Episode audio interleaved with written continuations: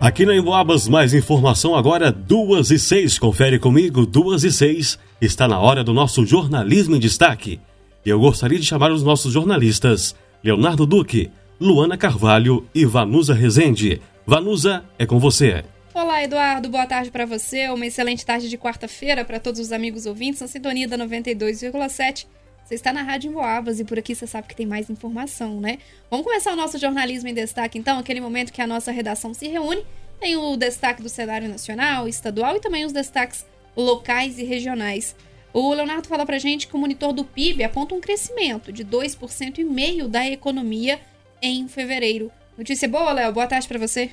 É positividade para a nossa economia, Vanusa. Boa tarde para você também, para todo mundo que nos acompanha. Sempre importante a gente acompanhar o PIB, pessoal, que é o nosso produto interno bruto brasileiro, que teve uma elevação de 2,5% em fevereiro ante janeiro. Isso de acordo com o monitor do PIB, apurado pelo Instituto Brasileiro de Economia da FGV. Na comparação com fevereiro do ano passado, a atividade econômica teve uma expansão de 2,7% em fevereiro. Esse forte crescimento foi devido principalmente à atividade agropecuária. Embora a indústria e os serviços também tenham crescido na comparação com janeiro, o expressivo desempenho agrícola, justificado principalmente pela safra recorde de soja e a sua elevada participação no valor adicionado da agricultura, é o grande destaque da economia no mês, com a maior parte da colheita de soja sendo realizada nos meses de fevereiro, março e abril. Este resultado sugere uma persistência do bom desempenho econômico no início do ano. É até uma explicação da Juliana, que é coordenadora do monitor do PIB. Esse monitor antecipa a tendência do principal índice da economia a partir das mesmas fontes de dados e metodologia empregadas pelo IBGE. No trimestre móvel, que termina em fevereiro, o PIB teve uma expansão de 2,7%, isso ante o mesmo período do ano passado, Sob a ótica da demanda, o consumo das famílias cresceu 4,4%, puxado pelo consumo de serviços e de produtos não duráveis. A formação bruta de capital teve uma elevação de 2,4% no trimestre até fevereiro, ante o mesmo período do ano anterior.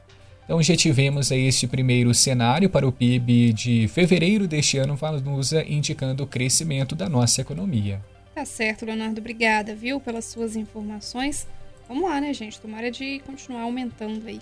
Duas horas e oito minutos. Agora a Luana fala pra gente sobre ônibus em BH. Prefeitura e Câmara chegam a um acordo e pressionam empresas, né, Luana? Boa tarde para você. Boa tarde, Vanus e ao ouvinte, é isso mesmo. A Prefeitura de Belo Horizonte e a Câmara Municipal tomaram uma série de medidas sobre o transporte público hoje de manhã. Durante uma reunião entre o prefeito Fuad Noman e o presidente do parlamento, o vereador Gabriel Azevedo. Em abril, o preço da passagem do ônibus subiu 33,3%, de R$ 4,50 para R$ 6,00, em meio ao debate sobre o projeto de lei 538-2023, de autoria da Prefeitura, que prevê um subsídio de mais de 476 milhões às concessionárias de ônibus da capital. Já os vereadores exigem uma série de contrapartidas das empresas para que o valor seja repassado. A votação de segundo turno do projeto em plenário será marcada para sexta-feira, dia 5. O acordo entre os chefes do Executivo e Legislativo acontece depois de uma série de embates ao longo das últimas semanas. O rito de sustação do contrato é baseado em um relatório do Ministério Público de Contas que aponta irregularidades no contrato atual. Uma nova reunião entre Prefeitura e Câmara está marcada para a próxima segunda-feira, dia 8 com a presença do Sindicato de Empresas de Transporte de Passageiros de Belo Horizonte, e o objetivo do encontro é cruzar os valores da passagem proposto por cada uma das partes e o eventual subsídio. Tá certo, Luana, obrigada pelas informações. Agora a gente segue por aqui com o jornalismo em destaque. Só quero falar para vocês sobre o novo número da iluminação pública em São João del Rei.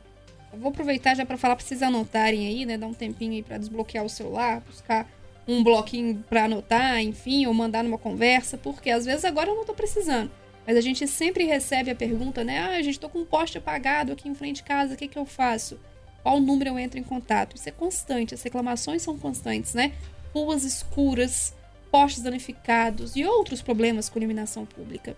E a assessoria da prefeitura aqui de São João del Rei informou na manhã de hoje que os contribuintes podem entrar em contato com um novo número para resolver problemas com a iluminação pública. Anote aí: 0800 001 7820. Deu para anotar, Léo? 0800 001 7820. O Léo que tá digitando por ali, ó, deu, né? Deu para anotar aqui. 0800 001 7820. Esse número será para solicitações com as lâmpadas de LED. Já para iluminação pública convencional, como é o caso aqui do centro histórico, que não vai ter iluminação de LED, né? O serviço de manutenção continua com a empresa Vagalume. Nesse caso, o número para solicitações é o 0800 033 1825 ou ainda o WhatsApp, o DDD 31 99222 0496. Então, portanto, são dois números. Esse número 0800 001 7820, que você já anotou, é para resolver problemas com iluminação pública, tá certo? Lembrando que você também pode utilizar o nosso canal aqui, Boca no Trombone, em Boabas Mais Informação. Esse programa que vai ao ar de segunda a sexta-feira, em quatro edições, às 8 e 10 da manhã, às 9h50, às 15h50 e às 17h35.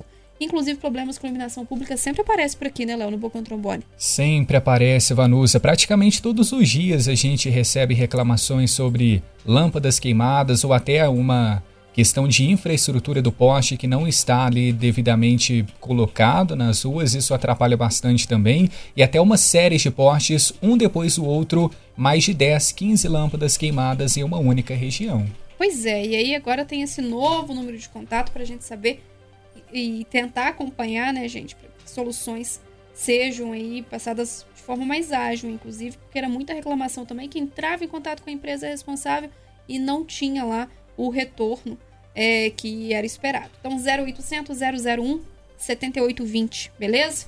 Esse é um novo número que foi divulgado aí pela Prefeitura Municipal de São João del Rei para problemas com iluminação pública. Agora, 2 horas e 12 minutos. Olha, eu vou começar a continuar conversando com você então, porque amanhã tem o segundo dia do Botafora Especial, né, aqui em São João del Rei, que inclusive tem muitos casos de mosquito Aedes. Ivanus, agora há pouco aqui no WhatsApp, hum. a nossa amiga ouvinte já mandou dúvidas sobre o Bota Fora de amanhã. Então já aproveita agora, né, para conferir aqui com a gente como que vai funcionar. Porque hoje pela manhã, às 9 horas, já tivemos o primeiro dia do Bota Fora especial.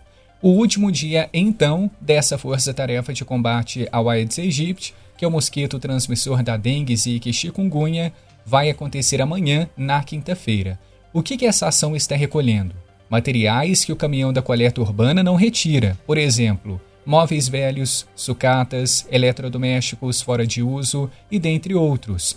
O objetivo é evitar o descarte incorreto e o acúmulo de objetos inservíveis nos quintais que podem se tornar aí criadouros do Aedes e uma moradia de pragas e animais peçonhentos. Os materiais devem ser colocados nos pontos específicos de coleta, veja bem, até no máximo às 9 horas da manhã. Os objetos que forem colocados após o horário não vão ser recolhidos, então é apenas até às 9 horas. A gente vai aproveitar para repassar alguns dos pontos de coleta, porque temos uma lista muito extensa, mas a gente já compartilha agora alguns com vocês. Então veja só. No Jardim Aeroporto, nas esquinas Loredo Vianini e Regina Facion e Rua Domênico Randi.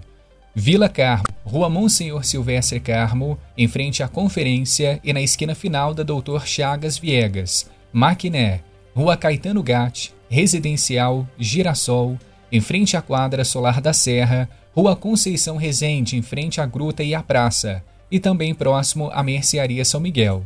Na Colônia do Giarola, em frente à igreja, próximo ao posto de saúde. Na Coab, Praça Jasper, em frente à Escola Celso Raimundo, Gruta na Avenida do Contorno, quadra ao lado da Associação. Fábricas, próximo à entrada do Parque de Exposições, próximo ao Cemitério Municipal, na entrada do IAPI, esquina da Escola Aureliano Pimentel. No Grande Matozinhos, que é a área maior, nós temos vários pontos, alguns deles na própria Praça do Senhor Bom Jesus de Matozinhos, Vila Nossa Senhora de Fátima, ao lado da Ponte dos Cachorros, Praça da Escola Pio XII, Praça da Escola Pipocas de Mel, Praça do Cruzeiro no Bom Pastor, Praça da Igreja Santa Terezinha, dentre outros. Então, Vanusa, a gente compartilhou agora alguns dos pontos, mas daqui a pouquinho a lista completa fica disponível nas nossas redes sociais, no arroba rádio Emboabas, pelo Facebook e Instagram. Tem que aproveitar porque esse Bota Fora realmente é especial, é na cidade toda. Exato, viu, Léo? Hoje a gente já teve então Grande Tijuco, Guarda-Mor, Bonfim, Alto das Mercês e amanhã nesses pontos que você está dizendo também. Então, só acompanhar com a gente lá nas nossas redes sociais. 2 horas e 16 minutos, a gente vai encerrar o Jornalismo em Destaque com a participação novamente da Luana Carvalho, que fala que estão abertas as inscrições para a lista de espera do Cursinho Popular Edson Luiz. O cursinho é uma iniciativa do Movimento Social Levante Popular da Juventude em parceria com a Universidade Federal de São João del Rei. O objetivo é atender alunos que não têm condições de pagar no cursinho tradicional. As aulas do cursinho são oferecidas de segunda a sexta-feira, de 7 da noite às 10h15, no campus Dom Bosco da UFSJ. Para se inscrever, é necessário preencher o formulário disponível no link da bio no Instagram, arroba cursinho Edson Luiz. Nesse link também é possível acessar o edital, onde estão os detalhes de como acontecerá o processo seletivo e as chamadas. Vale ressaltar que é indispensável que o candidato não se esqueça de responder o termo de consentimento para efetivar sua inscrição. Então, mais informações e inscrição pelo Instagram, arroba cursinho Edson Luiz. Tá certo, obrigada, viu, Luana, pelas suas informações por aqui. Olha, a gente tá indo embora, mas Leonardo Duque e Eduardo continuam por aqui durante toda a tarde, com muita informação, com música, entretenimento. Tem entrevista hoje também, né, Léo? Hoje teremos um convidado especial por aqui no programa em Foco.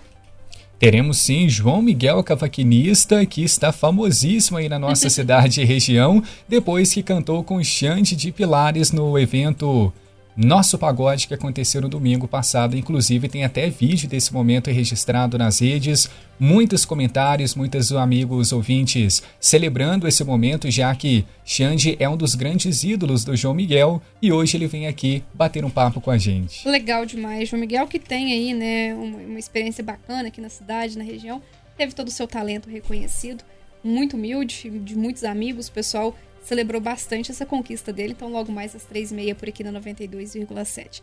Um abraço a todo mundo. Eduardo, é com você. Obrigado, Vanusa. Obrigado também, Leonardo Duque e Luana Carvalho. Agora são duas e dezoito. Boa, boa tarde para você de quarta-feira, quartou, aqui na sua Emboabas. Mais informação.